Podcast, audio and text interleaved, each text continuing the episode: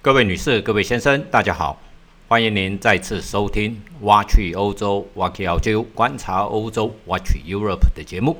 我是台湾瑞士单国深度旅游专家，也是漫游旅人的瑞士作者发哥杨振发。本节目由泰永旅行社赞助提供。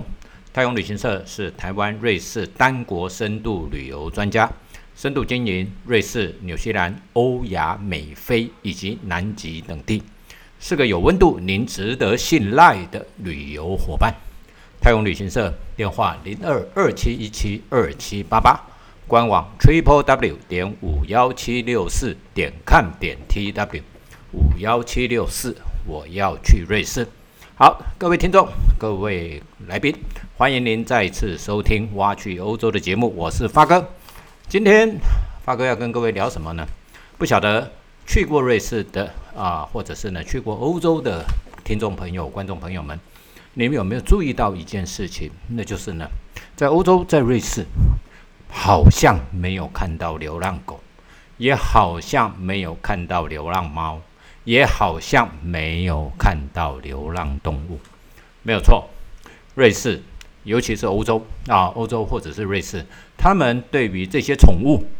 都极尽极尽自己的能力去保护你，就要你如果说你要养，你就要负责任的把它养下去。一旦有一天你发觉到你没有办法抚呃养这些宠物，或者是啊亲人过世了或怎么样的时候，再由社福单位或者是呢动物保护协会他们去接手。所以呢，你在路上你是看不到流浪狗、流浪猫的。那在瑞士呢？如果你要养狗的话，你需要注意几件事情。第一个，狗有护照。这个护照呢，啊，当你要养狗的时候呢，啊，它需要申请一张 ID，先申请一张身份证，上面也许有它的照片，有些有它的一些资基本的资料，还有基本的特征等等。还有呢，就是呢，每一只狗都要植入晶片。有晶片了以后，就可以去扫描这这只狗是属于谁的，它的主人是谁，它打过的什么预防针啊，它的住址在哪里，这些等等都会有。所以呢，这是第一件事情，在瑞士养狗狗有护照、有身份证，狗要植晶片。第二个呢是狗要上学啊，那很多州啊都会都会立法说狗要上学要上多久啊？如果说是小狗的话。啊，大概要上十四十四个小时的呃这个狗的狗狗的课程。那如果是大狗的话呢，也许就要上到二十个小时的课程。有些州还规定，如果你养大狗或者是凶猛的狗的话，譬如说你养比特犬，或者是呢你养圣伯纳犬，你养狗的主人养狗的主人还需要再去上学。所以呢，养狗不是说我想养就可以。而是你要有基本的责任、基本的知识之后，你才去养狗啊。所以呢，这是第二件事情。第三件事情呢，如果说你在瑞士养狗的话，你要有保险。这个宠物险，宠物险包括了两个部分，一个叫做意外险，也就是公共危险的这一个险啊。万一咬到人了哈，或者是呢，万一怎么样的时候呢，它可以呃，它有保险公司可以理赔。而如果说你带着宠物要租屋的话，啊，房东往往会看说你有没有保险，你有保公共险，他才租给你。如果你没有保公共险，也许你你的房东就不会把房子租给你了。所以呢，这个是第一个叫做意外险、公共险，另外一个是医疗保保险，因为呢。在台湾也是一样啊，台湾因为因为兽医，其实兽医的费用其实是蛮贵的啊，而且呢，我们的健保是不给付的，所以呢，在台湾养宠物的话呢，有时候呢，宠物去看病呢，比人看病还要贵。所以这种情况之下呢，在瑞士那更贵了，因为它的生活水准这些比我们要高贵的很多。所以这种情况之下呢，你如果啊没有养医没有保医疗险的话，万一他生病了，那你的付出的成本会非常非常的高。所以呢，这是第三件事情，狗要保险。第四件事情，狗要注册。要注册是在哪里注册呢？在乡公所，你的社区啊。你养狗的话，你就要去报备，不然的话，旁边的老太太也许看到了以后，就会跑到啊市公所、乡公所，或者是呢这个李干事那边去问说，你那只我们隔我们隔壁养的新养的一只狗有没有有没有来这边哦？有没有注册？有没有缴狗税啊？狗税的话呢，一般来讲呢，一年大概一百五十到一百六十瑞郎啊。那这个狗税缴了以后去干嘛呢？譬如说呢，你去你你带狗狗去散步的时候呢，狗狗大便了，很多在公园的公园那边呢，就有一些塑胶袋，你就可以把拿塑胶袋来装狗狗的便便啊。那这样子的话呢，再去处理呢，你就很方便。这样子的话呢，你就不用带塑胶袋出去了。这个费用啊，这个塑胶袋的费用呢，就由狗税这边来支支付。那有人讲说啊，那我进口狗需要税金吗？需要啊，它也需要进口税啊。所以呢，如果说要带狗去瑞士旅游的话，那很麻烦。所以呢，大部分的人呢都会把狗在台湾送狗旅馆，然后人去旅游回来了以后，再从狗旅馆把狗连领回来。然后呢，第五个是你的这个狗每天要散步啊。那散步呢，当然了。啊，大部分的人都是自己带狗散步了。那也有时候呢，你没有办法啊，你没有办法带狗散步的时候，就要请人花钱请人带狗去散步。那在散步的时候，狗狗如果有便便的话，你没有清理的话，你会被罚钱。所以呢，常常很多人在带狗散步的时候，一不小心就被罚钱了，就跟台湾呢一不小心违规交通违规就被罚钱了，这是很正常的事情。所以在瑞士呢，这一个部分我们要特别特别注意。来，再来第六点呢，就是呢，狗狗坐车子、坐过大众交通工具是要付钱的，除非你的狗很小，可以装在笼子里面，然后呢可以抱在身啊，抱在。抱在怀里，这种狗的话呢，就不用付钱。那大部分的狗它都需要付钱，这个钱是多少钱呢？大概呢是成人的半票啊。所以呢，狗坐火车要买半票。那半票的话有没有位置呢？其实是可以有有位置的，它可以坐位置，但大部分都没有坐。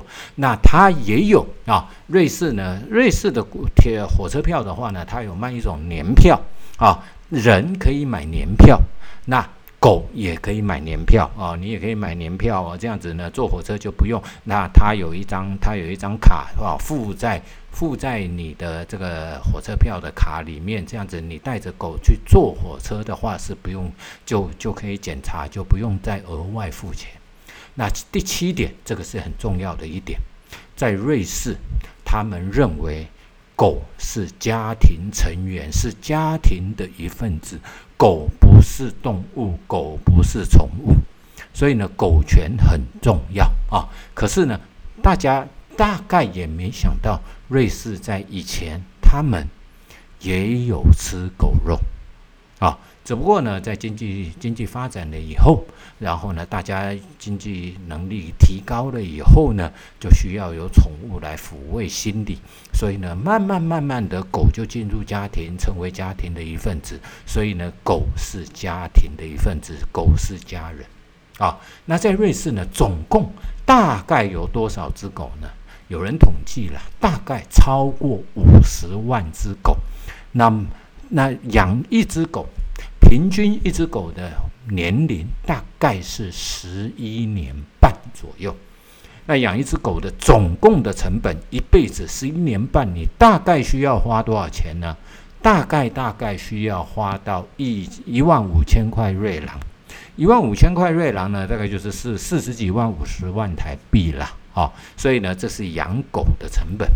那有人讲说，那我养猫呢？诶，猫比较便宜了哈。猫的话呢，在瑞士大概有超过一百六十万只猫，所以养猫的人比养狗的人多。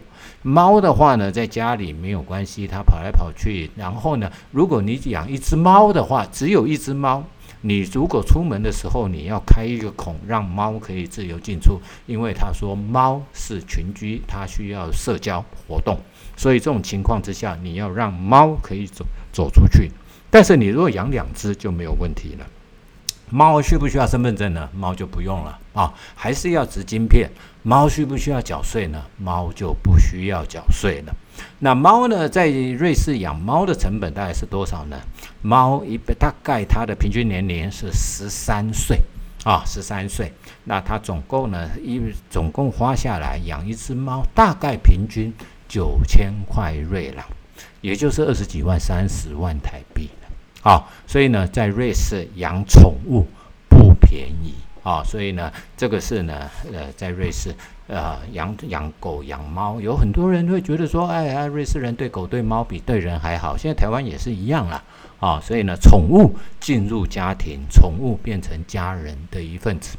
好，那接下来呢，我们就来讲讲瑞士有什么出名的狗啊？那最有名、最有名，瑞士的狗是一种大型的狗，这种狗叫什么呢？叫做圣伯纳犬。圣伯纳犬是獒犬的一种。啊，它为什么叫圣伯纳呢？是因为在古代啊，他们啊天主教要到罗马去朝圣的话，会从英国到巴黎，巴黎到日内瓦，日内瓦呢绕过了日内瓦湖区了以后，要越过一个隘口叫圣伯纳隘口，然后进入意大利，再前往罗马。那在越圣伯纳隘口的这一个城这个地方呢，因为它海拔很高，所以呢，就算在夏天也都可能有暴风雪出现。所以呢，一旦暴风雪出现的时候，就有可能有很多的这种啊朝圣的人会受会被困住。被困住了以后呢，这里有一个修道院，这个修道院呢就养了一些圣伯纳犬。这个圣伯纳犬呢，它就会先让圣伯纳犬啊，圣伯纳犬的脖子上呢就会有一个酒桶，酒桶里面就有烈酒啊，先让圣伯纳犬啊去去找这些受难啊受到啊暴风雪围困的人。当找到这些人了以后呢，其实这些人除了喝圣伯纳脖子上面的酒桶的酒之外，他还要把圣伯纳犬抱住。为什么？因为呢，在雪地上容易失温，而圣伯纳犬的狗毛很长，所以这种情况之下，你把它抱住，它就不容易失温，它就可以撑到救难的人来到这个地方，然后解救他们啊，让解除这个困境。所以圣伯纳犬在瑞士是一个救难犬，是瑞士精神的一个象征。那最有名、最有名的一只狗叫做巴里啊，巴里 B A R R Y 的这只狗，它是十九世纪一八零零年到一八一四年啊，活了十四岁。那它总共一辈子救了四十个人啊，救了是它是目前所有世界纪录哈历史上救难救最多人的一只狗。可是呢，它的死亡却是一场意外，它被。他本来要去拯救第四十一个人，是一个瑞士的士兵，受困在一个啊冰天雪地里面。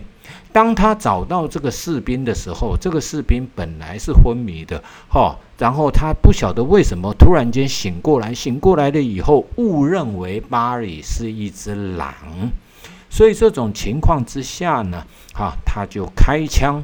把巴里射杀，所以呢，他死在第四十一个人的手上，这是一个很，这是一个很悲伤的故事了。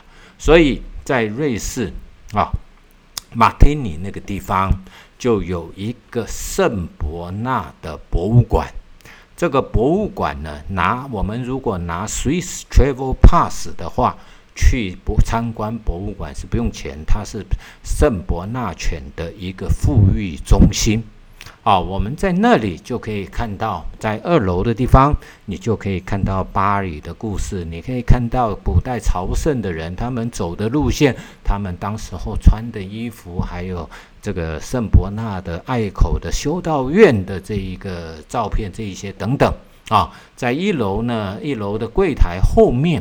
一楼左边啊，柜台的左边走进去有一个门，打开来走进去了以后，就会就有很多的房间。这个房间里面就富裕着圣伯纳啊，然后右边就是餐厅，当然也有纪念品商店。如果说您的瑞士的旅程有时间的话，在圣伯纳可以选择停留三个小时左右，去参观这个叫做圣伯纳博物馆。